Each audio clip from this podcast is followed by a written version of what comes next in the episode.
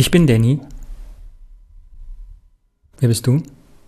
Ach so, du kannst mich nicht so vor Überraschungen stellen. Das ist Alex und das ist 8082, der Podcast über drüben.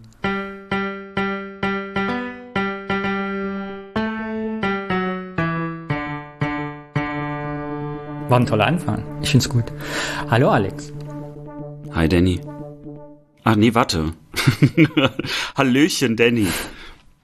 Hast du die Wahl des Vorsitzenden der CDU geguckt? Hm, ehrlich gesagt, ich habe verschlafen äh, und bin aufgewacht und dann war die Wahl schon rum. So aber ich meiner Schwiegermutter mit der Wende, angeguckt. aber das ist eine andere Geschichte. Doch, es gibt eine sehr lustige Geschichte, vielleicht rufe ich die Ingrid dann nochmal an. Aber ich habe es ja geguckt und es ist tatsächlich bei allen drei Reden jeweils eine Viertelstunde ging einmal das Wort Ostdeutschland gefallen. Ja, dann vielleicht äh, haben 30 Jahre einfach dazu geführt, dass man nicht mehr über Ostdeutschland reden muss. Wir können eigentlich unseren Podcast sofort einstellen. Das war 8082. Auf Wiedersehen. Macht's gut. Nein, aber ich fand es ja mal bezeichnend, irgendwie, dass dieses irgendwie, ja, explizit irgendwie nicht thematisiert worden ist. Also inhaltlich schon gar nicht, aber jetzt auch als Begriff. So. Nur Röttgen hat es erwähnt, aber der ist ja, der hat ja verloren. Also. Wahrscheinlich deswegen. Wieder vier Jahre, ja genau, vier Jahre ohne Ostdeutschland. Weiter geht's. Denn, wie ist unser Motto dieses Podcasts? Bitte sage es noch einmal an alle, die hier neu zugeschaltet haben. Wir wollen ja niemanden langweilen. Richtig. Oder hast du was zu erzählen? Hast du was erlebt? Möchtest du was mit Podcast-Bezug berichten? Nö. Dann heißt unsere erste Rubrik das Feedback. Ihr seid dazu aufgerufen, uns bitte Feedback zu senden. Und bevor es losgeht, Alex, eine Frage. Wie geht's unserer Telefonnummer? Wann geht's los? Wann bekommen wir eine Telefonnummer, dass die Leute uns WhatsApp, Signals und Streamers schicken können? Also diese Woche wird die Telefonnummer starten und um sie zu finden, kommt ihr entweder auf unseren Twitter-Account 8082 Podcasts oder bei Instagram. Ratet mal, wie da der Nickname ist. 8082 Podcast. Folgt uns dort, je nachdem, was euch beliebt. Und dann äh, habt ihr auch direkt die Telefonnummer, wo ihr uns dann die Audiokommentare zuschicken könnt. Ich freue mich schon ganz doll. Das erste Mal in meinem Leben, dass ich Prepaid-Karten eine Karte gekauft habe. Und warum ist jetzt das Postident-Verfahren gescheitert? Erzähl mir das bitte nochmal persönlich. Ich kenne es nur von einer SMS. Was ist passiert? Na, da, da ich nach 22 Uhr äh, das Ident-Verfahren gestartet mhm. habe, ist sozusagen per Telefon nicht mehr möglich gewesen. Mhm. Zur Post konnte ich natürlich sowieso nicht gehen, also gibt es natürlich die Online-Variante mhm. und dann hält man seinen Personalausweis einfach nur an das Handy ran, so als Scanner. Mhm. Problem ist, ich habe das noch nie gemacht und habe natürlich das Passwort, das man, äh, das ich irgendwann vor Jahren vergeben hatte, einfach vergessen. Zumindest dachte ich, ich wüsste, welches Passwort das ist. Dann habe ich es dreimal falsch eingegeben. Das mit dem Scannen hat auch irgendwie nicht so richtig geklappt. Ja, und dann war auf einmal äh, mein Personalausweis dafür gesperrt. Jetzt muss ich die PUC finden. Also im Grunde genommen wie äh, falsche PIN bei einer SIM-Karte. Aber du kannst, es gibt ja auch das Postident-Verfahren, wo du einfach den Ausweis und dein Gesicht in die Kamera hältst. Genau, und das kann man nur bis 22 Uhr machen. Jetzt hätte ich natürlich in den letzten Tagen das machen können. Ich gebe es ja zu. Aber ich möchte jetzt das mit diesem Online-Verfahren machen, weil ich das. Ich habe extra dafür den Personalausweis damals freischalten lassen. Ich möchte das jetzt einmal, dass das klappt. Feedback. Alex, Feedback. Wir haben keins bekommen. Also wir haben schon Feedback bekommen. Also ich nicht. also, äh, ich habe eine Nachricht bekommen von der Tine. Vielen Dank, dass ihr mit eurem Podcast auch bei mir viele Erinnerungen wieder wachgerüttelt habt und auch die Erkenntnis, dass Plattenbau damals Neubau hieß. Das ist auch bei mir in Vergessenheit geraten und hat gleich wieder positivere Gefühle ausgelöst. Zum Rückbau möchte ich euch nur kurz anmerken, dass in Groß-Klein viele Häuser zurückgebaut wurden, aber diese Lücken wurden jetzt alle wieder zugebaut. Also erst ab, dann neu. Mir ist übrigens eingefallen, mein Kindergarten gibt es auch nicht mehr. Es wurde auch rückgebaut. Da stehen halt Mehrfamilienhäuser drauf. Keine Schule ja, mehr, kein Kindergarten. Ja, der Kindergarten ist bei mir definitiv auch weg es war auch ein gutes Grundstück. Es ist, das musste einfach bebaut werden. Übrigens auch in äh, Lüttenklein. Äh, vielleicht sollte ich doch mal endlich dieses Buch von, äh, von Steffen Mau lesen. Ich bestelle es dir auf Amazon. Nee. Ich bestelle es dir in der Buchhandlung vor Ort. Nee, das ist doch nicht nötig, Danny. Kaufst du selber. So. So sieht's aus. Das war das Feedback. Vielen Dank für eure Stimmen. Dann geht es direkt weiter mit der zweiten Rubrik und die heißt wie immer das Wort. Einer bringt ein Wort mit, das der andere nicht kennt und wir reden einfach frei drüber, ohne beide darüber etwas recherchiert zu haben, sondern einfach nur unsere Erinnerungen und unsere Gefühlslage. Ich habe schon angeteasert, ich habe dir eine Message geschrieben, dass ich das spektakulärste Wort überhaupt mitgebracht habe, mit dem du am allerwenigsten rechnest. Und möchtest du wissen, wie das Wort heißt, über das wir jetzt sprechen? Ja, bitte, bitte, bitte. Es ist nicht nur ein Wort, es sind mehrere, aber ich glaube, es gilt, was ein Songtitel ist und er heißt Mambo Number 5. oh Gott, wieso bist du denn damit rausgekommen? Darüber möchten wir sprechen. Ich sag kurz, was ich dazu denke. Den Mambo Number 5 war ich, als ich 17 wurde und gerade 18 geworden bin, der Sommerhit des Jahres 1999. Und kein Song hätte schlechter meine Gefühlslage zu der Zeit widerspiegeln können als dieses Lied. Und deshalb blieb es in Erinnerung und sollte vielleicht ein bisschen Anreiz sein, über Musik zu sprechen. Kennst du den Song noch? Also ich, ich kenne den Song noch. Ähm, er löst bei mir aber keinen Ohrwurm aus und darüber bin ich auch sehr, sehr froh. Ich kann ja sagen, dass diese typischen Sommerhits, ich mag die überhaupt nicht. Ich, ich war eben geneigt dazu zu sagen, sogar ich hasse sie. Vielleicht ist es einfach so, ich mag gar keine fröhliche Musik. Und Sommerhits sind ja generell sehr fröhliche Lieder. die sollen ja auch fröhlich machen und den Sonnenschein äh, in den Ohren simulieren. Aber das ist überhaupt gar nichts für mich. Deswegen war meine Assoziation mit Mambo Number 5 eher das Jahr, das du gerade genannt hast, mhm. 99, weil da habe ich nämlich mein Abitur abgeschlossen. Du hast unter Mambo Number 5 ein Abi gemacht? also wir haben diese Musik nicht gespielt. Ich möchte aber nicht ausschließen, dass wir bei der Abi-Feier äh, Mambo Number 5 mindestens einmal vom DJ gespielt bekommen haben. Das Einzige, was ich nur weiß, ist, dass ich hatte eine Rede gehalten, also vor, vor den Klassenkameraden innen. Und äh, mein letzter Satz oder mein erster, das weiß ich dann doch nicht mehr so ganz genau. Ich habe gesagt, wir sind das Letzte. Zumindest die Letzten in diesem Jahrhundert. Was natürlich nicht stimmt, aber ich fand das irgendwie lustig damals. Ich bin kein guter Redenschreiber. Wir waren auf Abschlussfahrt so, nach Prag. Denn wir waren ja in Thüringen, da ist man in den Osten gereist nach der Wende, weil es ja alles schön billig war. Und man als mittelloser ostdeutscher Schüler auch mal Geld ausgeben konnte, weil da alles so günstig war damals ja noch. Bier für 50 Cent, Pfennig, wo hat man es das noch gegeben? Und deshalb hat mich dieses Lied während dieser ganzen Abschlussfahrt nach Prag begleitet. Das ist meine Erinnerung. Das ist unfassbar untrennbar miteinander verbunden, dieses Lied und mein Abitur. Und bis zum Rest meines Lebens würde ich mich quälen. Ostdeutsche Aber Musik. War denn die Klassenfahrt so schlecht oder, ich oder einfach nur. Ich weiß, dass wir nach Prag gefahren sind. Ich weiß noch, wie wir alle. Der, der Bus fuhr so ein, das heißt, wir sind bald im Hotel und wir guckten auf so einen riesengroßen Neubaublock, formerly known as Plattenbau in Silvest. Äh, und ich weiß noch, dass der ganze Bus raunt, bitte lass nicht das Hotel sein, bitte lass nicht das Hotel sein, bitte lass nicht das Hotel sein. Und welches Hotel war Das. Das. Genau. mhm. Ja, ostdeutsche Musik wollte ich ja als äh, Thema eigentlich damit einbringen. Oder Musik im Osten. Was man ja, das ist ja das Erste, woran man denkt, wenn man Mambo Number ja. 5 hört. Denn die Frage ist, äh, ostdeutsche Künstler der Zeit, kennst du welche?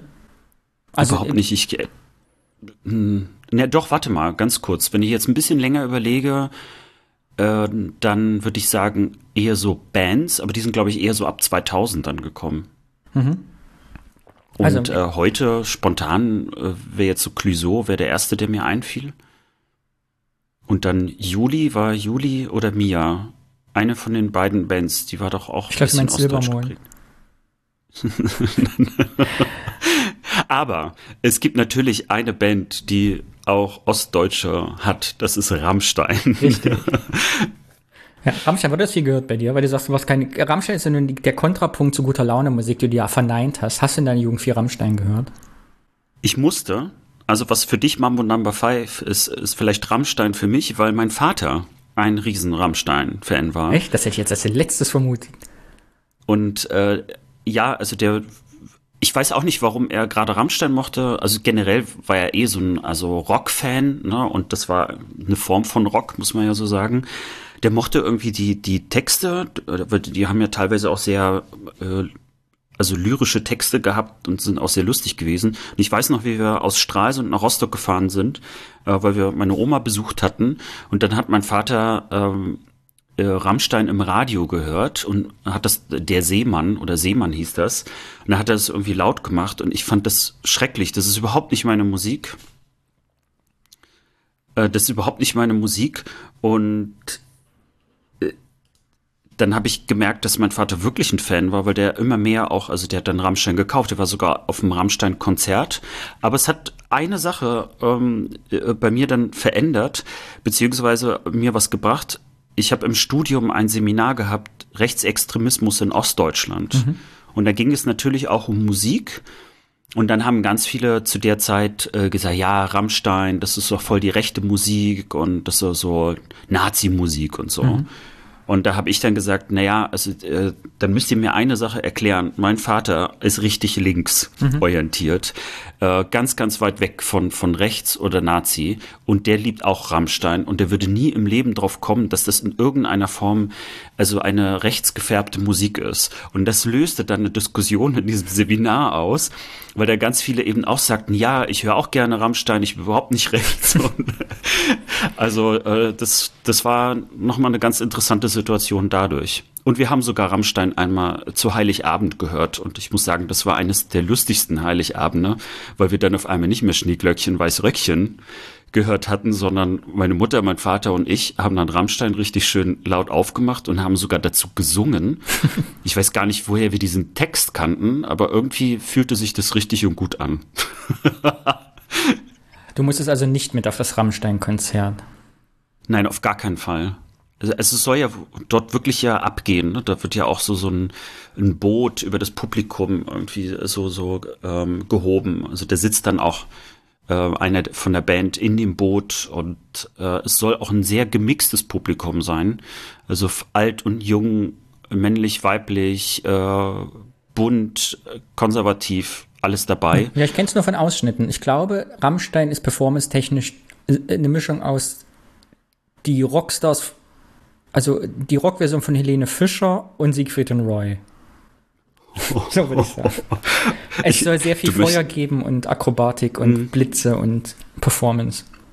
Ich hätte jetzt vielleicht an Marilyn Manson gedacht, aber gut, das ist jetzt äh, nicht ganz weit weg von Helene Fischer. Oh Gott, ich glaube, wir haben gerade jetzt so 20 Prozent der Hörerinnen verloren. So Fans, die sagen, hey, was habt ihr gegen Helene Fischer? Liebe Helene Fischer Ultras, es tut mir sehr, sehr leid, hier das nicht wieder sagen. Ja, ostdeutsche Musik, wie sieht's bei dir mit den mittig bösen Onkels aus? Wo wir gerade bei Rammstein böse Onkels im Seminar zu Rechtsrock sind. Ja, böse Onkels sind dort auch erwähnt worden, aber ich habe böse Onkels nie gehört. Vielleicht mal so eine Sekunde oder zwei. Ist halt nicht meine Musik. Hm. Ich hatte viel Ist, äh, Kontakt mit böse Onkels, weil das in meinem Umfeld irgendwie viel gehört wurde. Ja. Aber kommen die aus dem Osten? Nee, aber so typisch Ostmusik. Hast du auch den Eindruck, immer wenn ich im Osten bin, Radiosender im Osten, wähle ich mein Thema aus dem Vorbereiten müssen, spielen andere Musik als Westradiosender. Es gibt im Osten einen anderen Musikgeschmack. Ich muss dir leider gestehen, dass ich gar kein Radio höre. Mhm. Es geht mir total auf die Nerven. Es gibt so Songs, wenn du durch den Osten fährst, ist gerade in Thüringen, Radio Sachsen, ähm, MDR, äh, spielen die andere Musik. Also äh, tendenziell ist zum Beispiel Westernhagen wird im Osten viel mehr gespielt als hier im WDR, habe ich den Eindruck. Ich glaube, im Osten geht kein Tag rum im Radio, wo nicht Westernhagen läuft. Hier im Westen höre ich das sehr selten. Beispiel. Ich vertraue dir da jetzt einfach mal. Aber das sind doch eigentlich gerade so Lieder, die man jetzt hier so in Nordrhein-Westfalen vermuten würde. ja, aber ich habe den Eindruck, dass eher so eine Nachwende-Nostalgie dann irgendwie ist, dass also weil mit, mit dem Mauerfall kamen ja ganz viele Leute in den Osten, die dann Konzerte gegeben haben so zu dieser Zeit 1990 bis 2000, dass das eben nachhängt, dass, also dass viele dadurch ihren Musikgeschmack geprägt haben. Weißt du? Hm. Weil du, aber ähnlich wie wir es ja hatten mit äh, den Fertiggerichten, war ja auch die Musik- und Konzertbesuche auch von heute auf morgen da. Du hattest ja quasi mit dem Stichtag 9. November 89 auf einmal die Möglichkeit, Konzerte zu besuchen und hattest, konntest nicht warm werden mit deinem Musikgeschmack. Und glaube ich, deshalb sind auch viele Ältere dann zum Beispiel auch Rammstein-Fans geworden, wie dein Vater wo du eigentlich wahrscheinlich heutzutage reinwachsen musst. Du musst die Musik ja irgendwie in deiner Jugendphase, oh, man prägt das ja. Und ich glaube, wir hatten das dann durchaus, also ich jetzt nicht, aber meine Familie, auch wenn ich meinen Bruder lebe, der ja damals fast schon 18, 19 war, also kulturschocktechnisch musstest du dich völlig neu ordnen. Ja, ich, also Radio ist für mich immer ein Sinnbild dafür, das sind dann irgendwie so diese Top 20 Lieder, äh, das Beste aus den ähm, und dann hört man eigentlich immer das Gleiche. Also deswegen nervt mich das auch. Und manchmal hat mich auch die Moderation als solches äh, nicht immer so abgeholt, äh, weil das immer so, so eine ganz bestimmte Art und Weise ist, also wie, wie, wie im Radio auch gesprochen wird. Vor allen Dingen, je früher das Radioprogramm anfängt, desto lauter und flippiger und aufgeweckter ist das. Wahrscheinlich um die Leute auch frühmorgens um fünf oder sechs irgendwie, äh, ich sag jetzt mal, fertig zu machen äh, für die Arbeit. Aber das ist, äh, ich, vielleicht mag ich einfach gut gelaunte Menschen nicht, wenn ich noch nicht gut gelaunt bin. Tendenziell frühmorgens. Ja, was die Musik angeht, also zum Beispiel meine Eltern haben ja äh, auch noch in der Sowjetunion, also was heißt gelebt? Also meine Mutter hat natürlich in der Sowjetunion gelebt und mein Vater hat dort studiert mehrere Jahre und äh, das war äh, eben auch die Prägung für seinen Musikgeschmack. Und ich kenne mich da jetzt leider nicht gut genug aus. Da müsste man eigentlich noch mal ein bisschen forschen. Aber es gab natürlich so bestimmte Lieder äh, oder bezieh beziehungsweise Schallplatten, die konnte man in der Sowjetunion kriegen, die man aber in der DDR nicht kriegen konnte und umgekehrt. Da gab es auch teilweise so äh, ähm, äh, Grauimporte und so weiter. Also auch das, also mein Vater hat auf jeden Fall sehr viel also so typische britische Rockmusik ähm, oder US-amerikanische, äh, also dort auch gehört zu der Zeit. Und das hat ihn auch geprägt und Rammstein setzt da wahrscheinlich auch ein bisschen drauf auf. Was meinst du, woher das kommt? Du hast das Seminar ja so gemacht, du musst ja da Fachwissen zu haben, dass solche Bands wie Rammstein und Böse Onkels im Osten den als rechte Musik gelten oder hm. galten. Also in dem Seminar haben wir das nicht wirklich besprochen, mhm. weil, äh, also weil es dort eher darum ging, also gibt es einen Rechtsextremismus in Ostdeutschland, wie ist dieser ausgeprägt, ähm, wie, wie, kann man das überhaupt messen? Es ist mhm. ja nicht so, dass äh, jemand freiwillig sagt, ich bin rechtsextrem mhm. oder ich bin völkisch eingestellt. Äh, das waren mehr so die Themen. Die Musik spielt natürlich eine Rolle, wenn es um das ganze Thema Identität geht. Also genauso wie Kleidung, äh, eine Rolle spielt, mhm. um, um sich sozusagen auch ähm, zu zeigen, dass man zu etwas gehört. Das ist so äh, das verbindende Element. Und ähm, ich, vielleicht ist es einfach, äh, die, die Musik ist ja zum einen sehr laut, sehr wild, sehr, ähm, ja, auch aggressiv in vielen Punkten. Und vielleicht hat das so vor allen Dingen was damit zu tun, wie die äh, wie der ostdeutsche Rechtsextremismus ähm, in den 90ern auch sehr stark ausgeprägt war. Der war ja, ne, das war ja diese Baseballschlägerjahre, die wir ja kurz angesprochen hatten. Ne? Das war ja alles mhm. ein bisschen militanter, ein bisschen äh, aggressiver, gewalttätiger auch nach außen hin. Und ich kann mir gut vorstellen, dass dann diese Musik das ganz gut irgendwie ähm, äh, repräsentierte für diese Gruppen. Aber das ist jetzt vielleicht auch super weit hergeholt. Hast du eine Erklärung? Ja, mh, mm, ich hatte mir den Eindruck, dass die Musik halt gut anschlussfähig ist, weil sie halt eine Rockmusik war, eine derbe, eine schmutzige Musik, eine politisch-polemische oder ja, eine stark aussagekräftige, die aber nicht Punk ist. Und natürlich, wenn du jetzt nicht, also wenn du jetzt links warst und autonom, dann hast du dir andere Bands reingezogen. Wenn du aber eine äh, gesellschaftskritische Haltung hattest und auch eine gesellschaftsaggressive Haltung gegenüber in jungen Jahren, waren diese Bands natürlich dann sehr schön anschlussfähig. Ja, wenn du nationales Gedankengut hattest. Also nicht mal rechtsextrem so, aber kennen wir im Osten nach der Wende, sage ich dir auch nichts, ne, dass man, man saß in seinem Dorf, kannte keine Ausländer und so hat sich das Bild manifestiert. Es gab die bösen Geschichten über Sinti und Roma, es gab die Geschichten, die kursierten über die Gastarbeiter aus Vietnam und aus äh, anderen sozialistischen Bruderländern, die eben ja nie mit den Orten gewohnt haben, sondern sonst wo. Man hat die halt nie gesehen und so hast du dir dieses Bild manifestiert nach der Wende. Gleichzeitig haben deine Eltern den Job verloren viele Leute fühlten sich im Stich gelassen von, äh, von der Politik. Es gab keine ostdeutschen Politiker, sondern die kamen irgendwie alle aus dem Westen, haben den Osten regiert und so ging es mit den Firmen auch. Und dann waren diese Bands natürlich, glaube ich, gut anschlussfähig, deine Aggressionen da aufzufangen. Weißt du, was ich mhm. meine? Ja, ja, gerade die Aggressionen, also da sehe ich auch einen ganz großen Punkt, wo du jetzt so Punk erwähnst. Es gibt bei äh, ZDF oder in der Mediathek aktuell eine vierteilige Doku über Punk. Sehr interessant. Ich habe aber erst nur zwei Teile geschafft. Äh, zum einen äh, habe ich gelernt, dass diejenigen, die äh, angefangen haben mit, mit Punk, waren eigentlich gar keine Punkrocker, die mochten diesen Begriff überhaupt mhm. gar nicht. Also die haben sich eher als Rock'n'Roller gesehen. Mm, aber das Zweite, was Sie eben auch erzählt haben, dass damals, als Sie anfingen eben mit, mit dieser Art von Rock, wollte man auch ganz bewusst provozieren, wollte auch einen Ort für Menschen schaffen, die irgendwie nicht reinpassen irgendwo.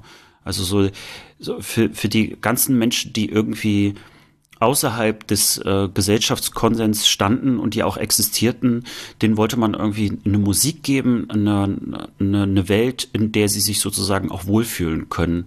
Und so ein bisschen, was du gerade beschreibst, hat ja vielleicht auch, äh, ich glaube, nach der Wende auch in vielen Orten natürlich auch für Jugendliche stattgefunden, dass dort einfach auch erstmal eine riesen Lücke entstand. Also, oder was heißt Lücke, aber es waren auch ganz viele verlorene Seelen erstmal da, die irgendwie eine gewisse Art von, von Halt äh, brauchten, irgendwas, wo, irgendeine Form von Identität. Und äh, ich glaube, das waren viele auch Suchende. Ja, mein zweiter Punkt wäre, meine zweite Idee, die jetzt spontan dazu ist mir gerade eingefallen, weil es ja gerade auch so top aktuell ist mit Corona. Ich weiß auch nicht, wie sehr seit der Wende auch diese ganzen Verschwörungsmythen, Verschwörungstheorien damit eine Rolle spielen. Also, was ich damit sagen will, ist, meine Rammstein fährt jetzt mit dem Boot mit der Regenbogenflagge über die Konzerte. Äh, die bösen Onkels haben mit deutschem Herbst ja in dem Lied offensichtlich in ihren Lyrics verurteilt äh, die Lichtenhagener Anschläge. Ja, ich sehe braune Scheiße Redner, wie die Textzeile geht und äh, äh, ja, äh, also, aber dennoch hatte ich immer den Eindruck, dass das in der Wahrnehmung nach der Wende immer so war mit, ja, die müssen das ja machen und eigentlich meinen es ja an. Also, das ist so, äh, immer den Bands auch noch dieses Recht unterstellt wurde, obwohl sie sich klipp und klar dagegen positioniert haben. Mhm. Weißt du, wie man heute sagt, ja, der Main, eigentlich 50, man darf ja nicht mehr sagen, was man will. Ist ja Political Correctness und die eigentlich würden ja auch anders. Ob das nicht auch eine Rolle gespielt hat im Osten, also dieses Schönreden, also eine, eine Pseudo-Unterstützung zu erfahren durch diese Bands, die es in Wirklichkeit vielleicht gar nicht gab. Oder vielleicht gab es die auch. Ich weiß auch nicht, ist nicht meine, ist jetzt ad hoc, ja, wir haben uns ja nicht auf das Thema vorbereitet. Vielleicht hat die Plattenfirma auch 90 gesagt, pass mal auf, sagt erstmal nichts gegen, das ist ein guter Markt, da verkaufen wir, wenn die Leute sich auf ihren tiefer gelegten Golf-Onkels hinten drauf kleben, da verdienen wir am Merchandising. Möglicherweise war auch das der Fall. Das kann ich gar nicht beurteilen. Also äh, in irgendeiner Form hat es ja einen kommerziellen Erfolg gegeben und äh, der ist sicherlich weit über bestimmte Szenen irgendwie hinausgegangen also dass da, ich glaube, manchmal auch vielleicht nicht so hingeguckt worden ist oder so, kann ich mir gut vorstellen. Aber du, du sagst es eben auch, ich kenne mich da viel zu wenig aus. Ähm, wenn du jetzt schon Textzeilen zum Beispiel anzitierst, ich habe nie mir die Texte wirklich angehört ähm, und habe mir auch, weil ich generell einfach Texte nicht hören kann. Mhm. Ich bin da irgendwie, anscheinend habe ich da so eine Gehirnkrankheit, die Songtexte einfach nicht Ja, was ich äh, meine ist, du hast kann. halt, weißt du, es gibt ja nur die besten sterben jung von Onkels. Das Lied kannst du hören und in heroische, nationalistische Gefühle verfallen, wenn du willst. Nach dem Motto aufopfern. Du kannst aber auch satirisch begreifen und merken, dass das eigentlich eine, ja, eigentlich ein parodistischer Text dahingehend ist, dass es natürlich, ja, abs ja, ich kann es schlecht erklären. Aber ich glaube, man kann da verschiedene Gefühlswelten verfallen und je nach, und ich kann mir durchaus vorstellen, dass in den 90ern üblich war, diese Gefühlswelt des National äh, orientierten rechten Menschen da auch zu befriedigen oder nicht gegenzusprechen. Aber das weiß ich nicht. Vielleicht weiß das jemand, eine so Hörerin oder Hörer kann, ist auch mit dieser Musik aufgewachsen, kann das irgendwie einordnen. Also das würde mich schon sehr interessieren, weil Musik ist ja einfach ein, ein Riesenthema und ich glaube gerade Böse Onkels und Rammstein und vielleicht auch noch andere Bands, äh, die ja vielleicht auch auf einer Kante liegen, ne? Also wo man vielleicht gar nicht so genau weiß, ähm, also wo, wo kommen die vielleicht her? Ne? Das war vielleicht was anderes als dort, wo sie angekommen sind. Und äh, wer die sozusagen auch in Bezug genommen hat. Ich kann mir gut vorstellen, dass da einige, die bei uns zuhören, sich besser auskennen damit. Also ich freue mich, äh, wenn ihr da vielleicht ein paar Kommentare für uns habt. Was war denn dein Lieblingslied, als du 18 warst? Wirklich keine Ahnung. Ich, ich war immer ganz schlecht in sowas wie Lieblingslieder das ist auch der Grund, warum ich äh, irgendwann glücklich war, dass es sowas wie Spotify und künstliche Intelligenz gibt, die mir einfach jede Woche so eine Playlist vorgibt, wo ich sage, ach Gott sei Dank, äh, also die Maschine versteht wirklich viel besser als ich. Hast du jemals eine eigene CD gekauft? Ja. Was war denn also, die erste? Komm, gib's zu. Es ist Army of Lovers gewesen. ja. Und, äh, und dann gab's noch, also die erste Single-CD, die habe ich äh, Short, Short Man. Ich weiß gar nicht, wie es heißt, aber wurde dann praktisch so eine Frau, ah, ja, ich glaube aus den. USA, äh, praktisch über kleine Penisse gesungen hat von Männern und sich darüber lustig gemacht hat. Und das fand ich, das war ein schönes Lied. Das mochte ich und dann wollte ich die CD auch dazu kaufen. Aber viel lustiger ist, ich habe eine Doppel-MC. Das war nämlich meine erste Kassette, die ich gekauft habe. Und das waren die Bravo-Hits Nummer zwei. Mm, das ist aber Nummer auch die zwei? einzige Bravo-Hits. Ja, die habe ich bestimmt noch irgendwo. Aber Bravo Hits Nummer zwei. Und da ist dann zum Beispiel Roxette, How Do You Do und äh, Dr. Alban, It's My Life drauf. Und mal so, das ist das, wo jetzt Menschen zu einer Party gehen, naja, also vor Corona, äh, und es dann Trash-Party nennen. Eigentlich meinen sie 90er Musik, aber es ist Trash. Also das heißt, meine Musik, die ich als Teenager gehört habe, wird mittlerweile unter Trash verbucht. Berühmteste Band aus Sachsen-Anhalt? Silbermond? Tokyo Hotel.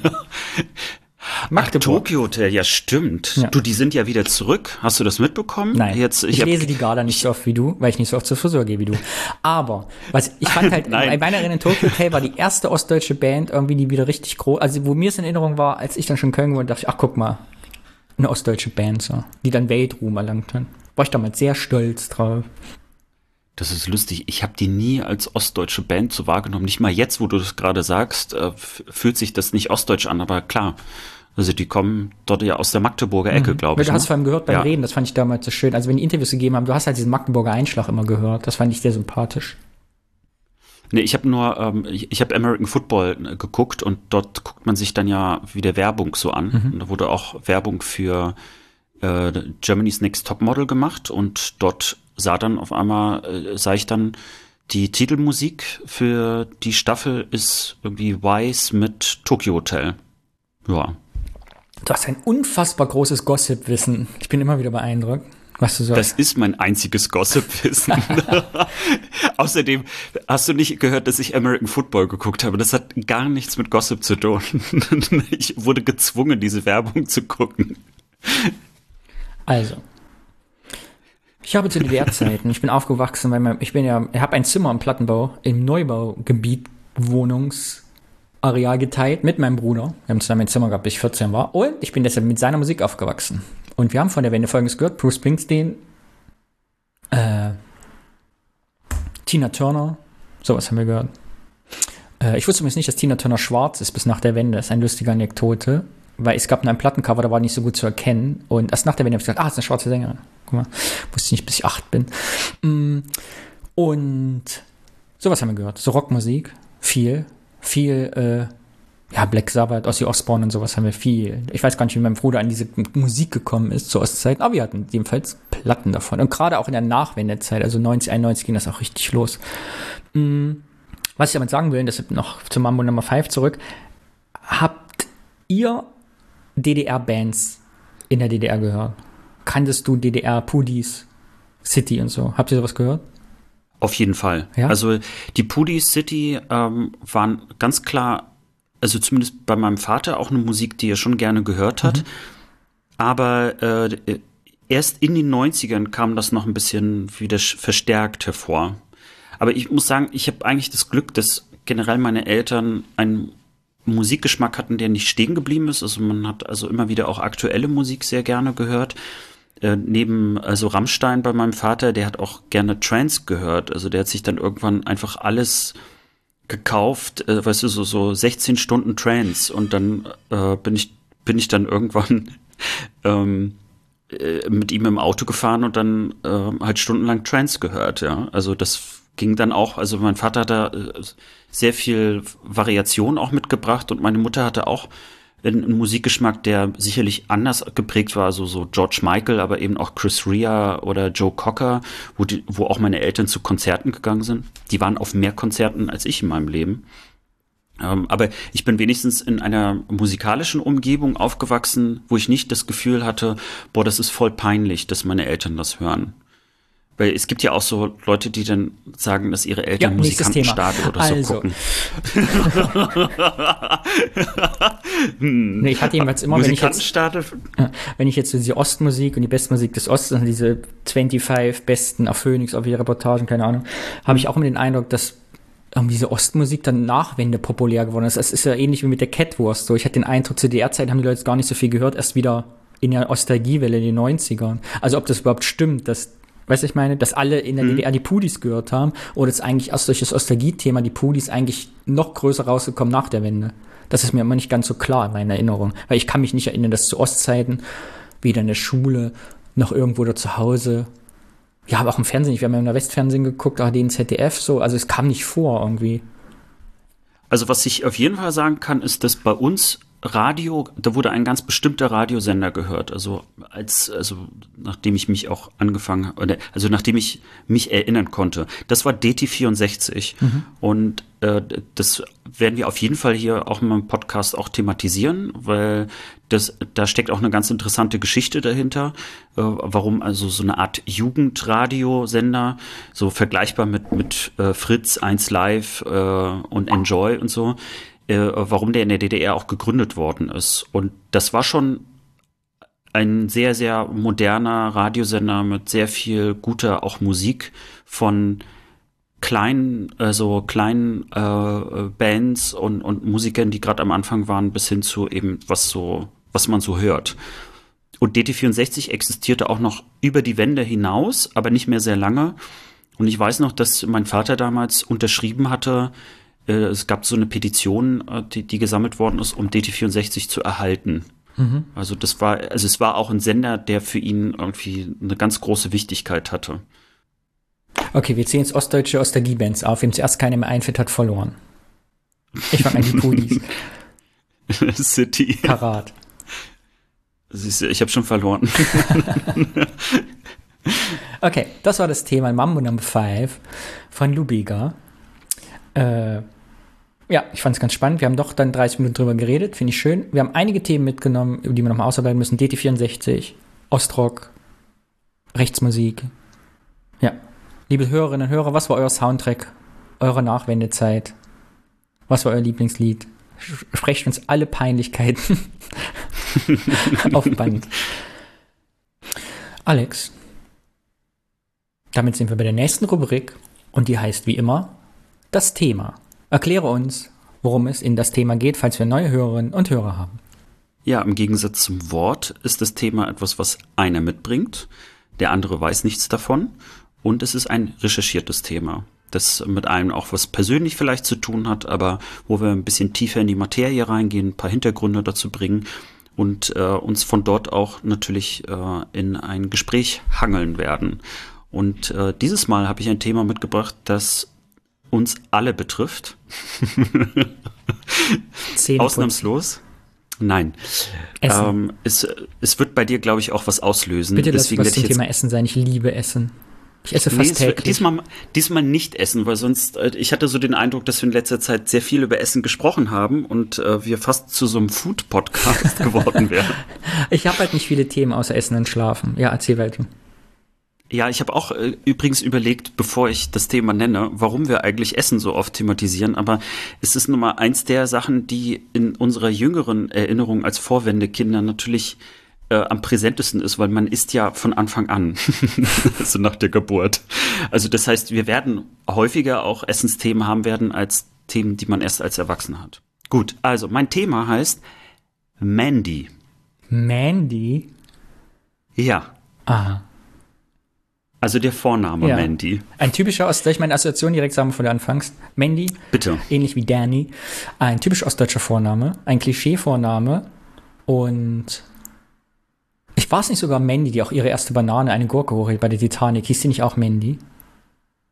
Kommt das daher? Das, das konnte ich jetzt in der Recherche nun wirklich nicht rausfinden. Warte, ich muss das kurz googeln. Also, ich, google. ich bin ganz sicher, dass mein Mandy-Klischee von meine erste Banane kommt, von der Titanic vorhin. Wir haben ja jetzt Internet, das ist ja gut heute. Ah, meine erste benannte Titanic, Mini-Pli, Frau und es ist Gabi. Zongabi. Ah, Zongabi und Glück. Grüße an Thorsten. Äh, das ist ein Spitzname, das ist, darf auch keiner wissen. zu spät. Scarby-Zunge. Ne, Mandy. Ja, ich kenne auch eine, äh, eine Mandy persönlich, die auch aus dem Osten kommt und auch unter ihrem Namen, glaube ich, leidet. Namen, die auf Y enden, nicht gut. Das ist meine Assoziation. Welche Namen fallen dir denn noch ein mit Y Ronny, am Ende? Mandy, Danny, Katie, mhm. Nancy. Ostnamen der 90er. Und, äh, nee, der 80er eigentlich, ja. Bei mir kommen wir noch drauf, aber alle englischen Namen abbekommen. Ja, du hast auf jeden Fall schon äh, ein paar genannt, die äh, heute auch nochmal aufgelistet werden, ganz kurz. Cindy. Ich sehe schon, du kannst mir gleich gar nicht mehr zuhören, weil du nur noch überlegst, welche Namen mit Y gibt es noch. Aber ich gibt es ja wieder einen Rant. Ja. Und Cindy, ja, mit Cindy aus Marzahn, natürlich nochmal ganz polemisierend, ganz äh, wichtiges Thema der 2000er zur Stigmatisierung von armen Leuten. Aber das ist ein anderes Thema wahrscheinlich. Wir werden uns aber damit heute ähm, am Rande trotzdem beschäftigen, weil warum habe ich das Wort Mandy beziehungsweise ähm, dieses Thema gewählt? Ich bin nämlich auch der Meinung, dass ähm, also das Namen bestimmte Klischees mitbringen, das gibt es ja häufiger und das wird, glaube ich, auch nie aufhören. Das, das ist einfach so ähm, auch etwas, was immer mitschwingt, weil Leute bestimmte Erinnerungen haben äh, oder ähm, einfach, ja, also äh, ich sag jetzt mal irgendein Buch gelesen haben oder wie auch immer, da komme ich auch gleich drauf. Also welch, welche Bedeutung haben Namen eigentlich ähm, irgendwie bei der Interpretation äh, der Person selber? Aber Mandy hat eine, aus meiner Sicht eine Besonderheit, weil dort nicht die Person mit dem Namen einfach abgesetzt wird, sondern wie du selber schon ganz am Anfang gesagt hast, es ist auch ein Klischee über Ostdeutschland. Das heißt also, mit dem Namen selber werden also nicht nur irgendwie Menschen möglicherweise herabgesetzt, die den Namen haben, äh, obwohl das überhaupt nichts mit denen zu tun hat, sondern damit wird auch herabgesetzt, also dass es eben ein ostdeutscher Name ist. Also so nach Motto, Ostdeutschland hat ja keine besseren Namen. Ich überspitze natürlich an dieser Stelle, dennoch finde ich das äh, ein, ein, wichtiges Thema zu verstehen, dass hier ein Name äh, sozusagen repräsentativ wieder für ein Vorurteil, ähm, also ja, unsere Herkunft eigentlich ist. Mhm. Und deswegen dachte ich, wäre es mal ganz gut, sich damit zu beschäftigen, weil genau wie du kenne ich auch ähm, äh, zwei Mandys, mit denen ich auch zusammen zur Schule gegangen bin, äh, äh, mit denen ich auch gesprochen habe, äh, um über dieses Thema zu sprechen. Ja, und äh, möchte da heute mal ein bisschen tiefer reingehen und äh, gehe da auch mal direkt los. Du ich hast mit einer mit Mandy über ihren Namen gesprochen, das ist ja spektakulär. ja, also äh, es wäre irgendwie komisch, wenn ich es nicht machen würde. Gut, fangen wir mal mit dem simpelsten an, äh, nämlich über den Namen selber mal kurz zu sprechen. Peggy, ich habe noch einen Namen gefunden, Peggy. Ah, ich sehe schon, du recherchierst noch klammheimlich. ich, mein Kopf zermartert sich. ja, ähm, was der Name Mandy bedeutet, da kommen wir eh gleich nochmal drauf, weil da möchte ich nämlich eine Mandy selber dazu sprechen lassen. Aktuell, wenn du bei babyvornamen.de schaust, mhm. eine Website, die, glaube ich, äh, für sehr, sehr viele äh, Eltern eine wichtige Website darstellt, das kann man jetzt schon sagen, ist Mandy aktuell auf Rang 1039. Und, äh, und es wird auch dort geschrieben, dass eben, also bei der Erklärung des Namens auch häufig in der DDR es liegt nämlich daran, dass Mandy eben gar kein ostdeutscher Name ist, sondern sich eigentlich ableitet aus einem englischen mhm. Namen. Mhm. Äh, deswegen eben auch diese Betonung auf auch. Äh, warum das aber so ist, äh, das äh, ist eine Geschichte, auf die ich gleich nämlich kommen werde. Warum in der DDR überhaupt bestimmte Namen gewählt worden sind oder warum nicht. Und dass es dort nochmal eine Besonderheit, wie so oft, ähm, für ganz Deutschland auch gibt. Es gibt eine Vermutung, warum Mandy äh, zu den Top Ten Namen in den 70ern und 80ern gehörte. Äh, die Vermutung ist, dass Barry Manilow hat ein Lied rausgebracht, Oh Mandy. Mhm. Und, Hätte ich auch getippt, äh, dass es wegen ihm ist. Ja, und 76 hat Frank Schöbel, der bekannteste mhm. Schlagerstar der DDR, das auch noch mal gecovert. Wobei äh, es sehr schwer ist, dieses Cover einfach mal zu finden. Also ich kann mir nicht vorstellen, dass dieses Lied wirklich so berühmt war, sondern ich glaube, das ist so, das gehört so ein bisschen äh, äh, vielleicht auch zu einer Legendenbildung dazu. Die Frage ist, was damals berühmt ist. Es ist ja andere Zeiten als heute. Ich meine, überleg mal, wenn es damals einmal bei Kessel Buntes lief, hat es halt jeder gesehen oder 80 Prozent der Bevölkerung. Also ich glaube, früher warst du berühmt, wenn du einmal bei Wetten das ein Lied gesungen hast, weil da kannten dich halt 90 Prozent der Menschen. Ich glaube, wir müssen die mhm. Kategorien immer zeitgenössischer sehen, wie man damals rezipiert hat. Ja. Mhm. Ja, das ist ein guter Punkt, weil das war ja auch, ähm, also in beiden Teilen Deutschlands so, dass ja äh, einfach Programme also wirklich so, also so wenig da waren, dass eben 80 Prozent der Bevölkerung schon mal auch ein Programm gesehen haben, das sich natürlich auch kollektiv ganz anders einprägt. Wahrscheinlich wie mit Werbung, was wir in der letzten Folge auch besprochen hatten.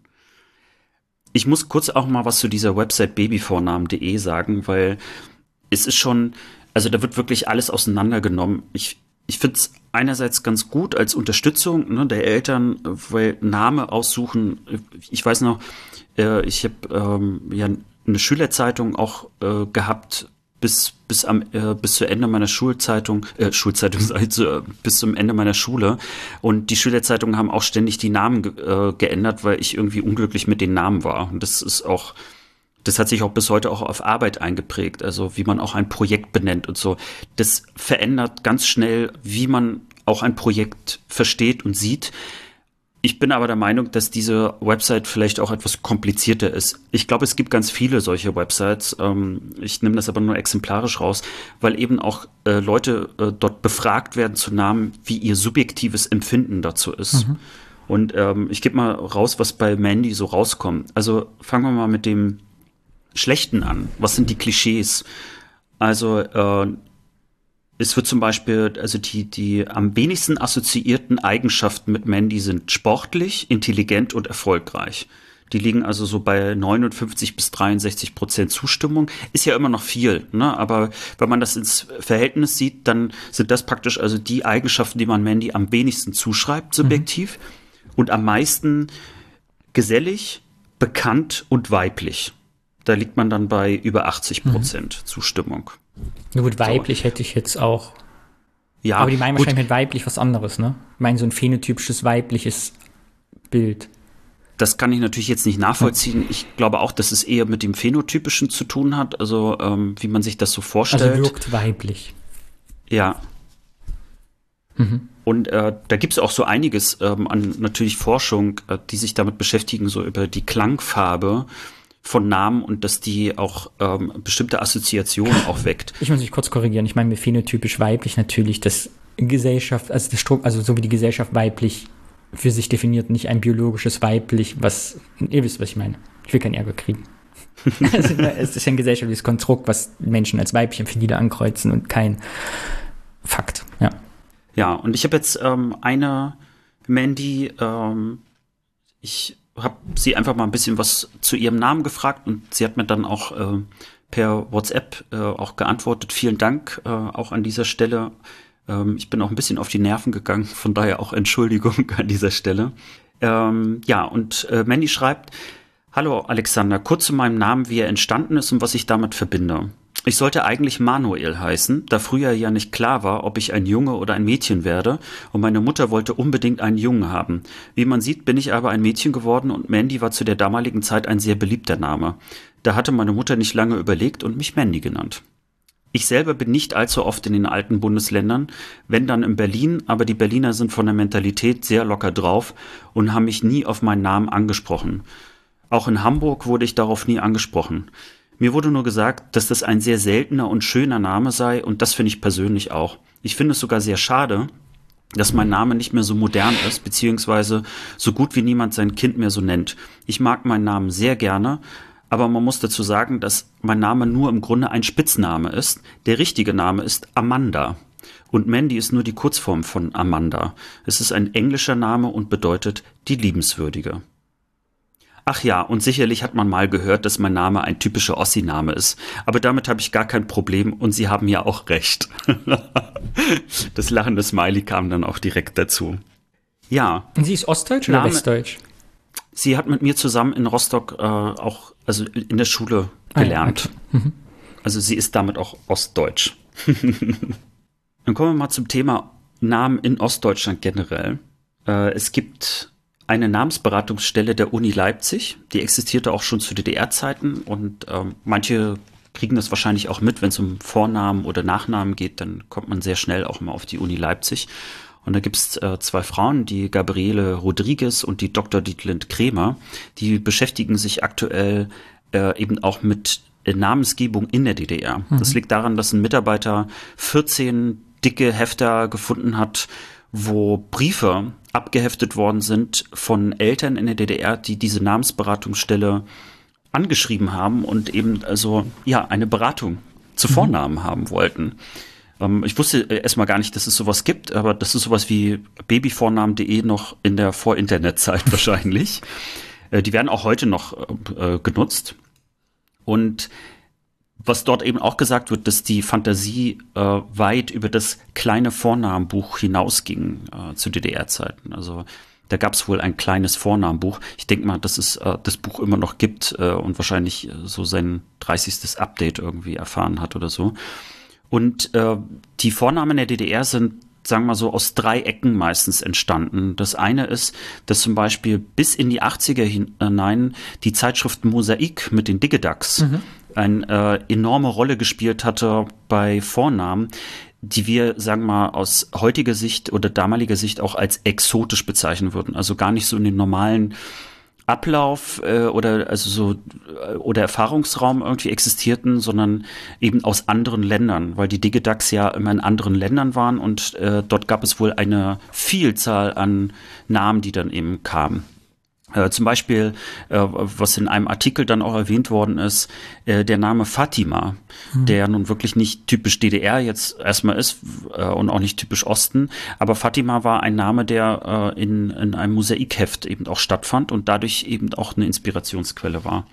Die zweite Inspirationsquelle, kaum überraschend, natürlich so Bücher, Künstler, Sportler haben eine große Rolle gespielt. Und die dritte Quelle, das hatten wir in der letzten Folge erst, das Westfernsehen. Und äh, in den 80ern hat das enorm beeinflusst, dass eben auch Bobbys und äh, Pamelas kamen, mhm. zum Beispiel wegen Dallas und Denver Clan und so weiter. Ich bin dafür, dass jetzt jemand einen Jingle macht. Wir bräuchten immer mit. Und Schuld ist das. Und dann kommt so ein Jingle. Bam, bam, bam, das Westfernsehen. Mit so, mit so Orchester oder so. Das bräuchte man zum Einspielen. Ja. Super interessant fand ich, dass häufig ungewöhnliche Namen gewählt worden sind zu DDR-Zeiten, um zu opponieren. Mhm. So nach Motto, also der Staat kann mir nicht sagen, welchen Namen ich geben soll. Und deswegen hat man ganz bewusst eben auch Namen ausgesucht, um also sozusagen zu zeigen, äh, man, man opponiert gegen mhm. den Staat. Ja, deshalb hat äh, meine ganze Familie alle englische Vornamen. Also die Kinder. Mhm. So kenne ich die Geschichte. Wie ist denn Danny entstanden? Ja, langweilig, ne? Irgendwie, ich finde es ja groß also eine Traumatisierung eines jeden Kindes im Leben ist ja, wenn die Eltern sagen, ich fand den Namen schön. Mehr Grund hat es nicht. Fanny habe ich gelesen irgendwo, fand ich schön. Dein Vater war auch einverstanden. Weißt du, man hat ja mal als Kind, denkt man sich, ah, lange ausgewählt und die Bedeutung des Namens und nee. Bei mir ging es nur englischer Name, weil alle anderen Kinder auch schon englische Namen hatten. Fertig. So kenne ich die Geschichte. Vielleicht gibt es eine schlimme Geschichte drumherum. Meine Mutter hatte Mädchennamen, genau, es war, wie meine, es war ein bisschen verwirrend, also die folgendermaßen. Man ging davon aus, ich werde Mädchen, bin dann aber keins geworden. So, also es stand alles fest, der Name, und da mussten die spontan umentscheiden. So. Und da gab es eine lustige Geschichte, weil mein Vater dachte, ich wäre ein Mädchen, aber ich war keiner und irgendwie, ich ich erzähle die Geschichte beim nächsten Mal in einer lustigen Variante, weil es gab irgendwie eine lustige Verwechslungskomödie um mich. Ja. Aber die fällt mir nicht mehr ein, ich muss meinen Vater nochmal fragen, dann erzähle ich die, wie die war. Ich mache mal einen Edit-Marker für später und erzähle diese lustige Anekdote das nächste Mal.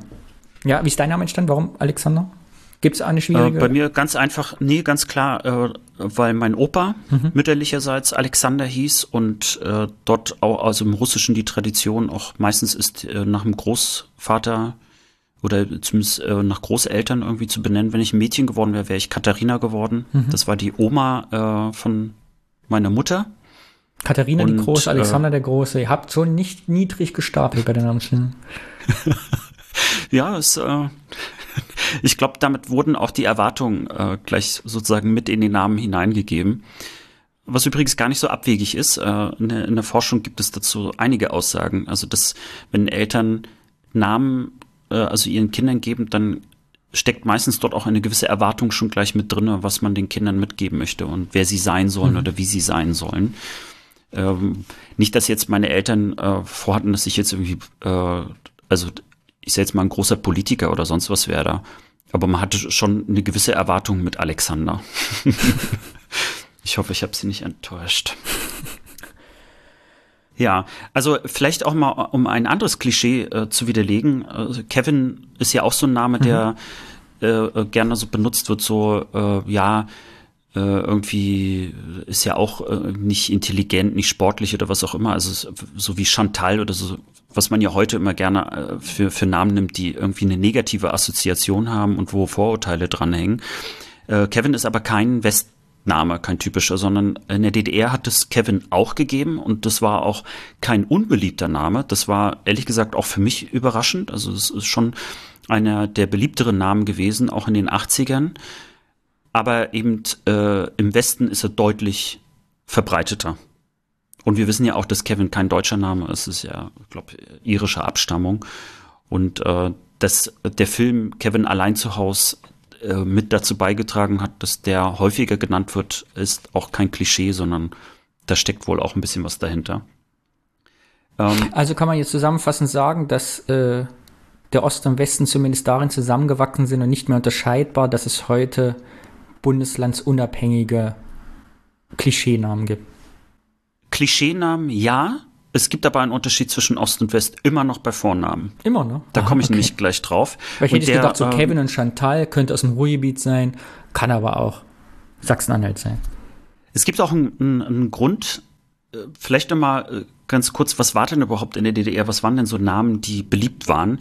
Ähm, ein paar hattest du schon davon genannt. Also Nancy, Mandy, Jana, Kerstin sind bei Mädchen sehr beliebt gewesen. Patricia.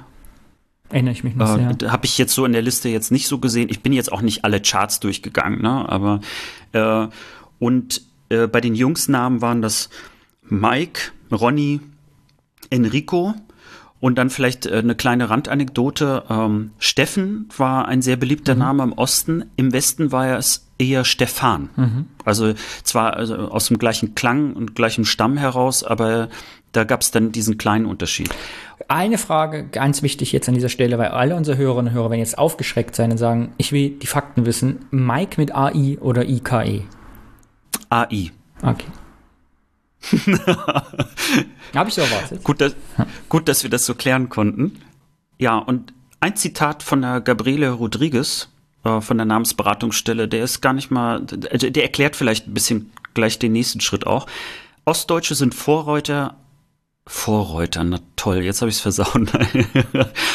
Ostdeutsche sind Vorreiter, was die Namen angeht.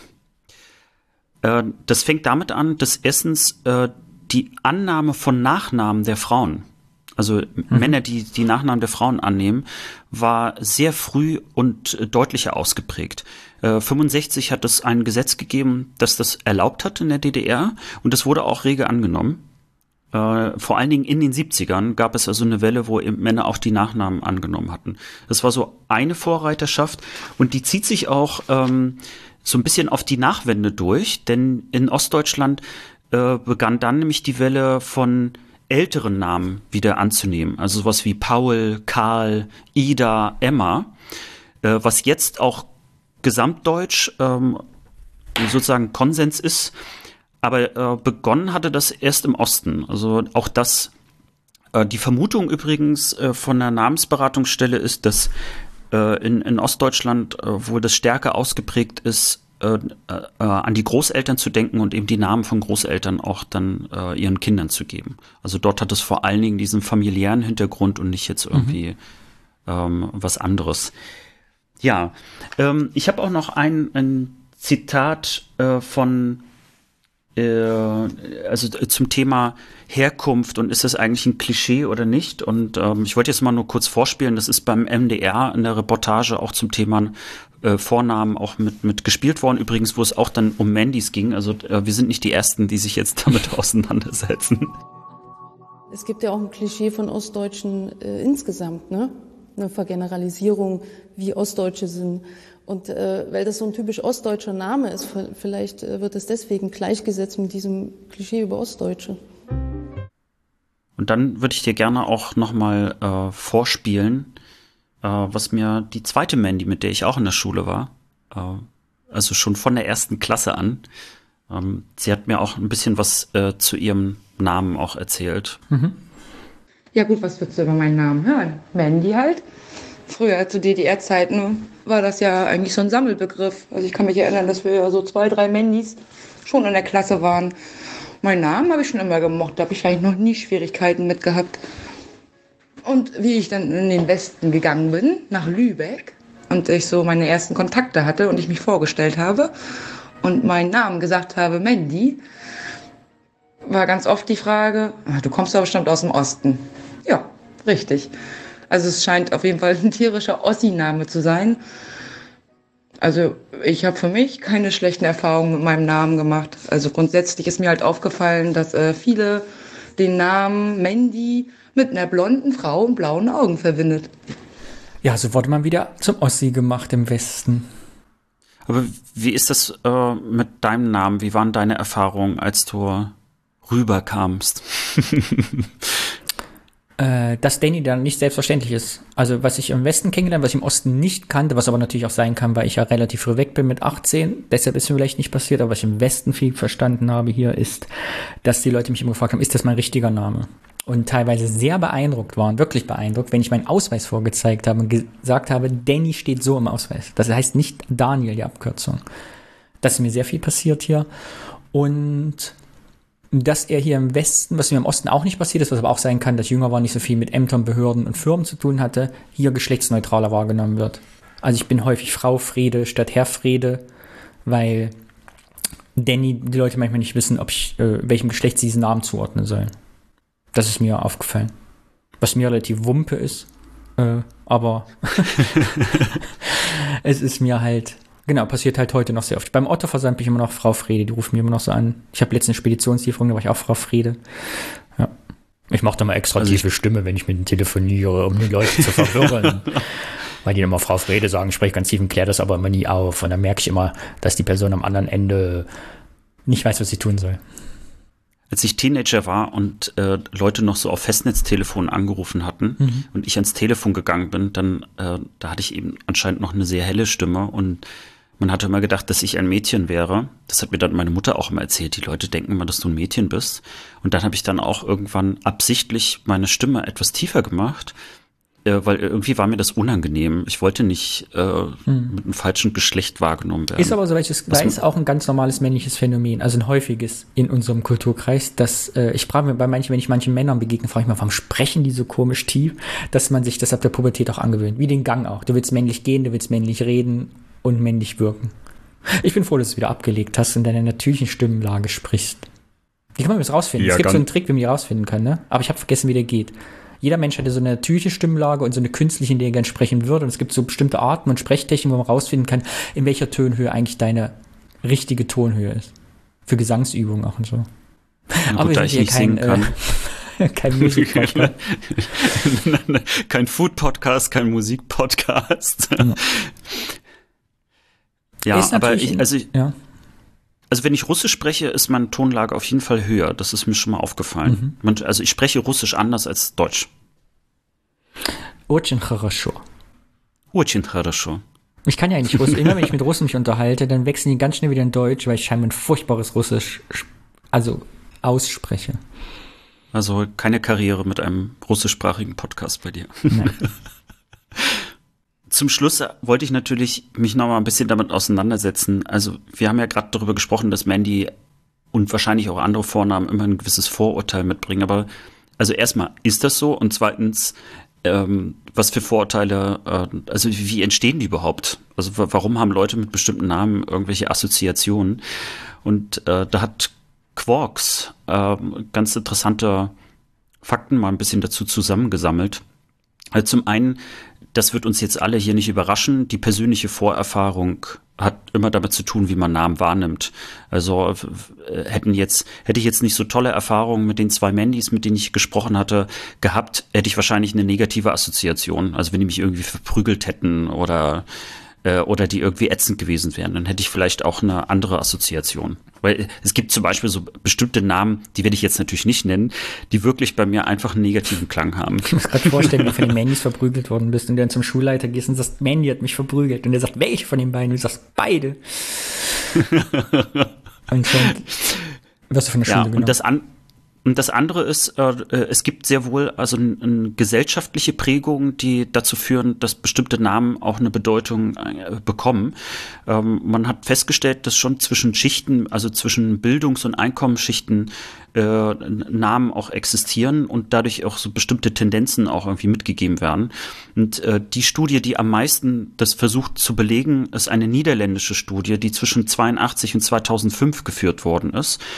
Und dort äh, gibt es zum Beispiel das Fazit, äh, Menschen mit niedrigem Einkommen und eher niedrigem Bildungsstand, die haben eher italienische, spanische, aber vor allen Dingen internationale Namen vergeben. Äh, Familien mit höherer Bildung und mehr Einkommen, die haben zum Beispiel sich eher für nordische, friesische, niederländische oder französische Namen entschieden. Und ist man eher aus dem konservativen oder religiösen Kreis gewesen, dann sind es vor allen Dingen traditionelle Namen, die eben gewählt worden sind, also auch traditionelle niederländische Namen. Und dann wurde die Frage gestellt, wie kommt es denn dazu, dass äh, möglicherweise diese Vorurteile häufig auch bestätigt werden. Weil viele haben ja den Eindruck, naja, also das stimmt schon. Ich, ne, also die Chantals, die ich alle kenne, äh, bei RTL 2 oder so, die verhalten sich auch so, wie ich das irgendwie glaube. Ja, und äh, das natürlich, äh, dass es bei RTL 2 gezeigt wird, ist äh, schon ein großes Problem an sich. Ich möchte noch kurz intervenieren, da es ja alles Scripted Reality ist, ist ja hier die Frage, heißen die wirklich Chantal, die Leute, die da mitspielen? Nur Auch das, ich, also zumindest taugt RTL 2 nicht als eine wissenschaftliche Studie. Das kann man mal vielleicht auch so sagen. Aber es sagt natürlich schon ein bisschen was darüber aus, also was ein bestimmtes Publikum erwartet, wenn es solche Sendungen guckt. Ähm, da sollte man sich häufiger eben auch an die eigene Nase fassen.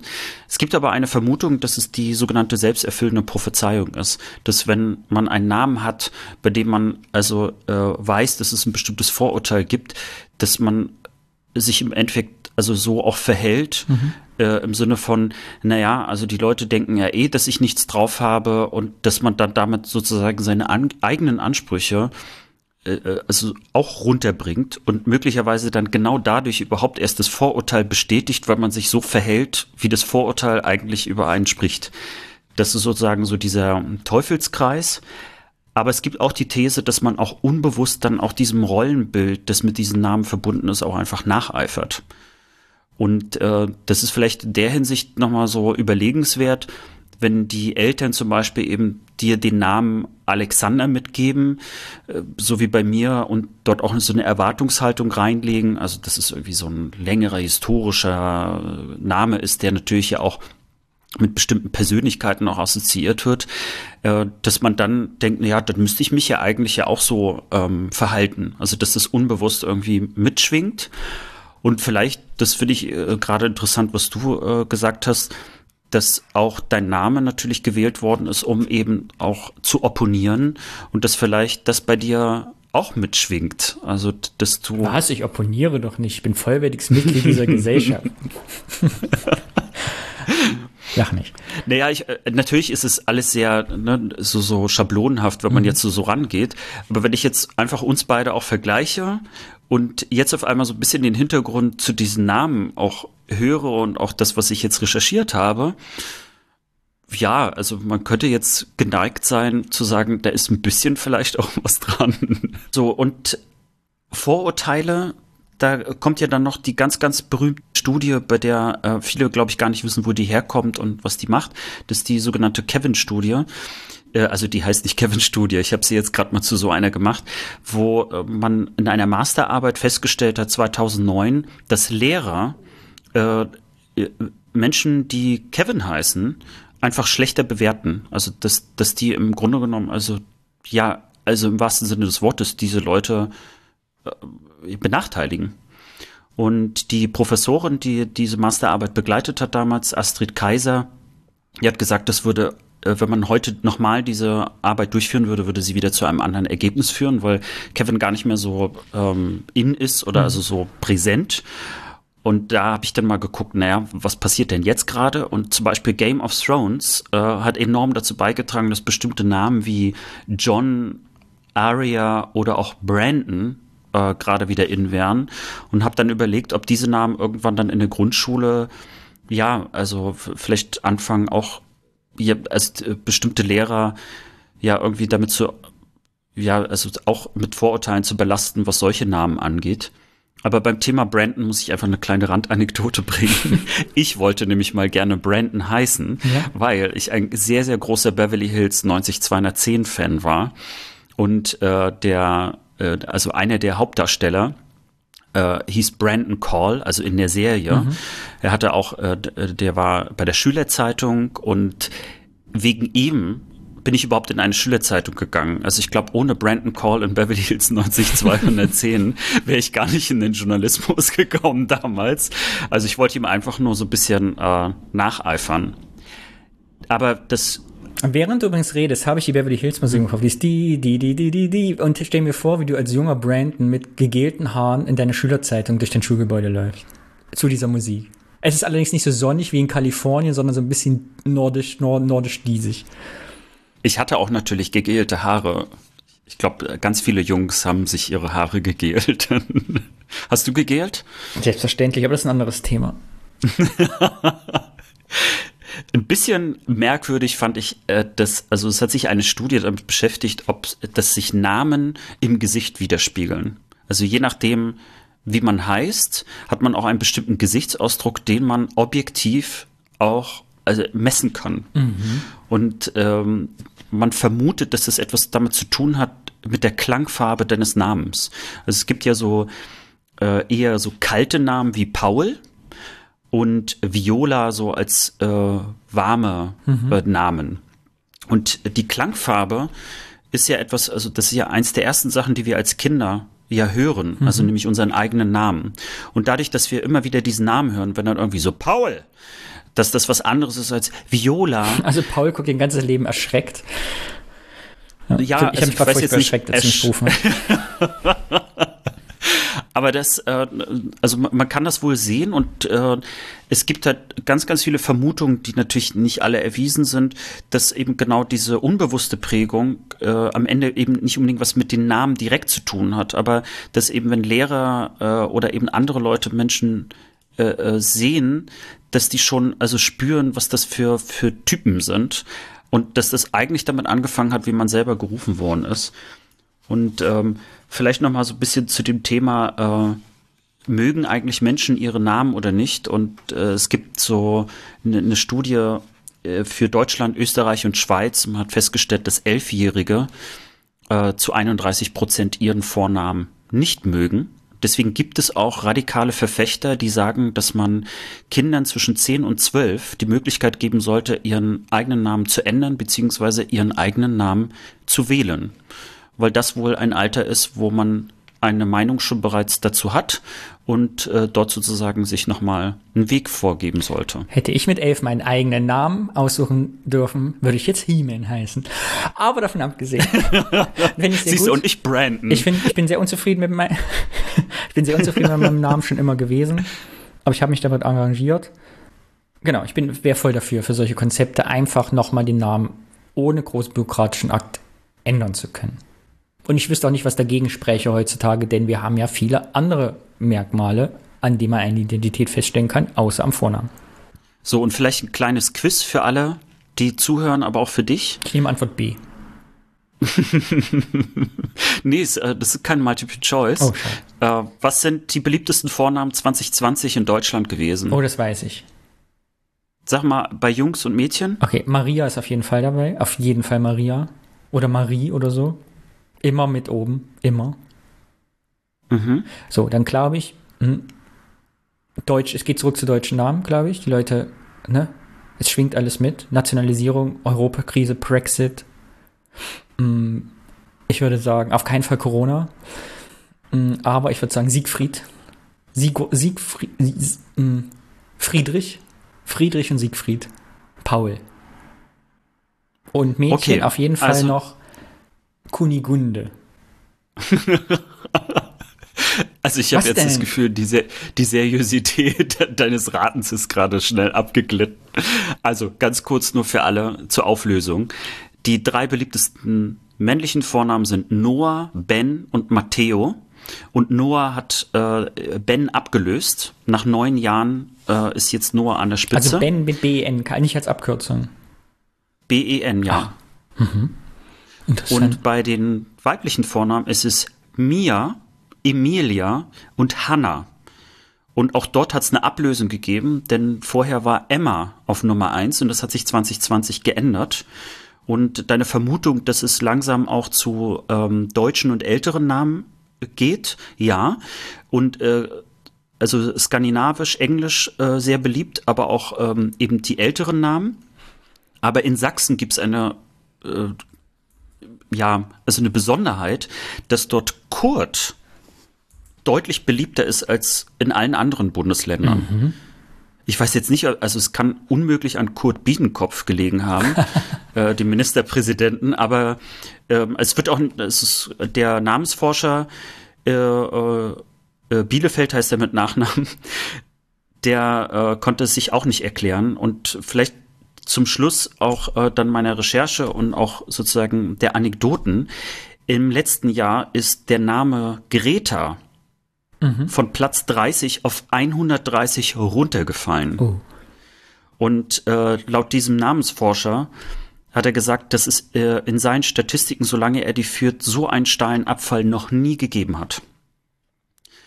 Spannend. Das bedeutet ja am Ende, dass also eben Greta Thunberg eher dazu geführt hat, also dass man mit Greta nicht mehr was so Gutes verbindet wie vorher.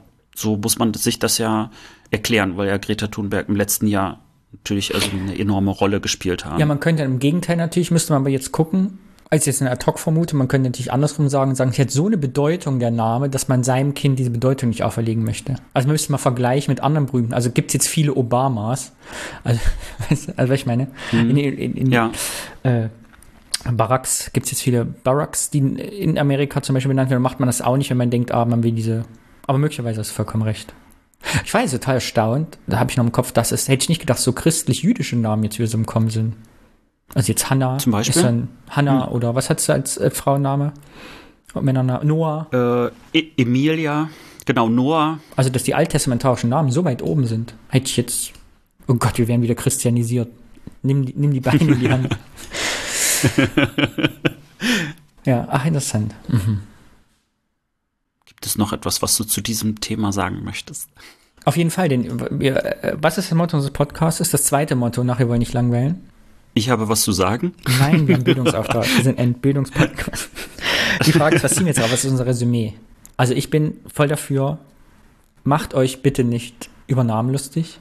Und vor allem, was ich ganz schlimm finde, und kann ich nur an jeden appellieren, der keine Freunde verlieren will oder nicht beim Smalltalk auf einer Party einfach für immer unten durch sein, bitte macht Namen nicht dem Dialekt nach.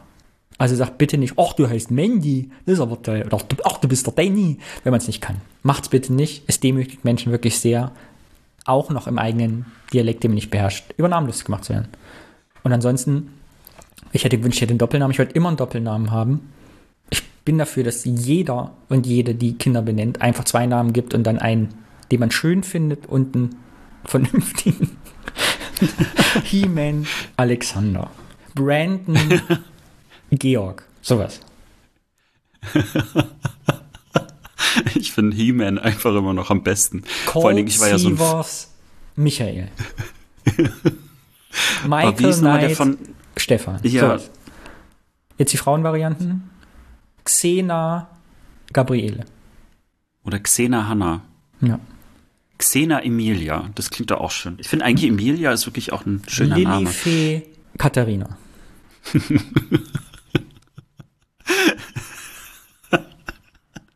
Du lachst, aber das darunter leiden Leute. So, also das ist mein Aufruf, mein Appell. Bitte macht euch nicht lustig über Namen.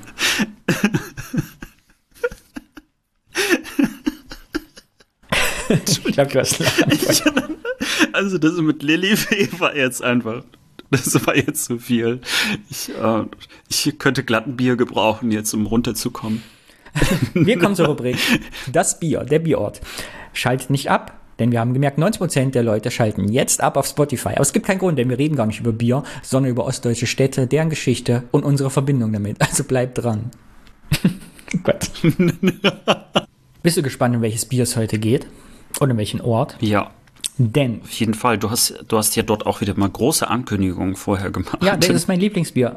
Es ist wirklich mein Lieblingsbier. Ich mache jetzt Werbung und noch ein Nöcher. Denn immer wenn ich in Thüringen bin, trinke ich es kistenweise und man bekommt es hier in Köln. Ich habe sogar die Brauerei mal angeschrieben.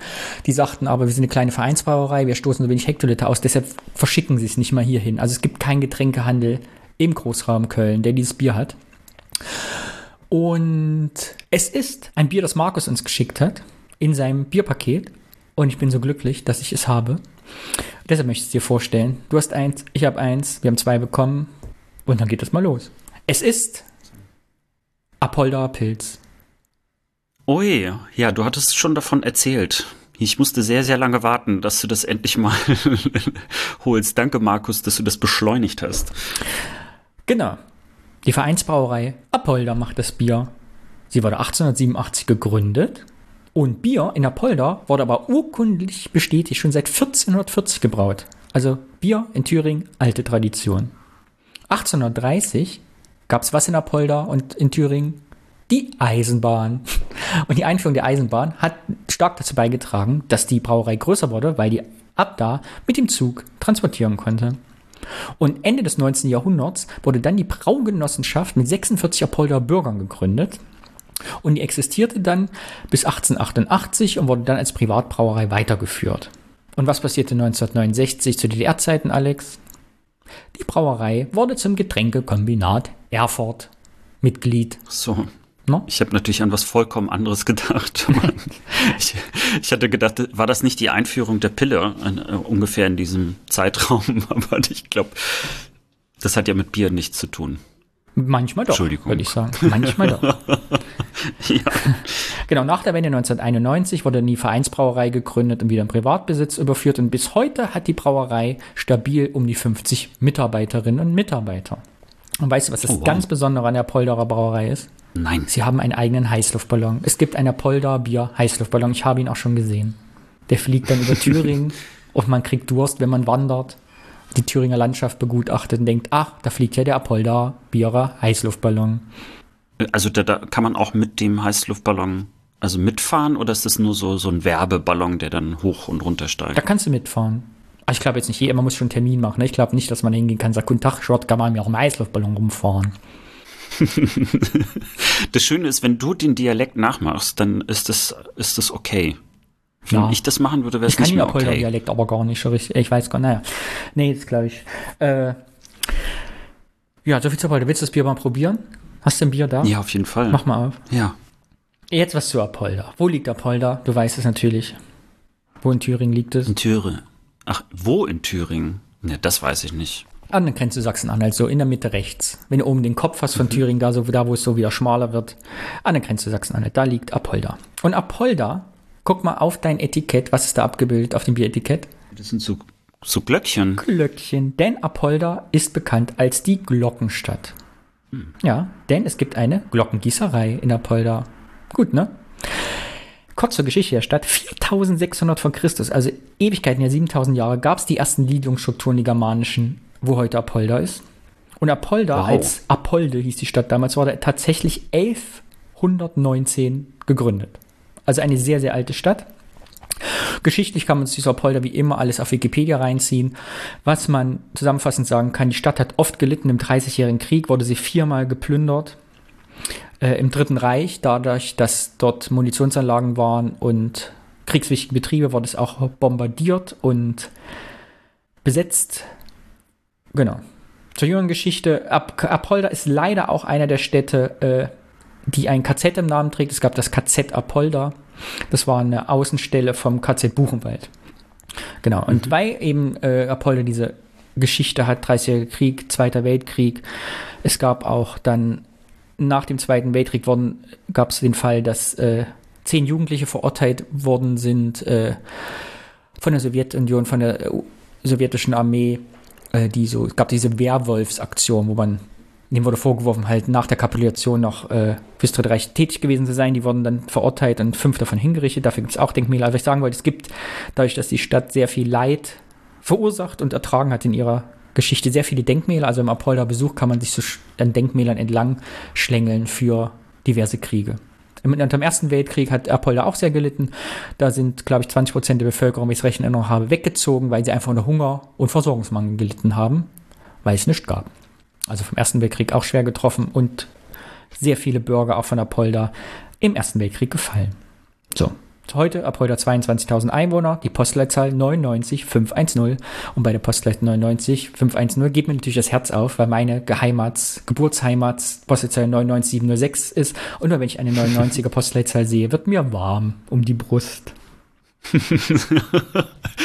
du bist der Einzige, der bei Postleitzahlen Wärme im Körper spürt. Ich glaube nicht. Ich fordere Hörerinnen und Hörer auf. Solltet ihr das Gefühl auch kennen, bestimmte Postleitzahlen sehen, denken, ach, guck mal, ich näher mich der Heimat. So, ich habe ich drei sensationelle Nachrichten für dich vor allem, Alexander, zum Thema Apolda. Es gibt drei heiße Fakten zu Apolda, die dich begeistern werden. Möchtest du sie hören?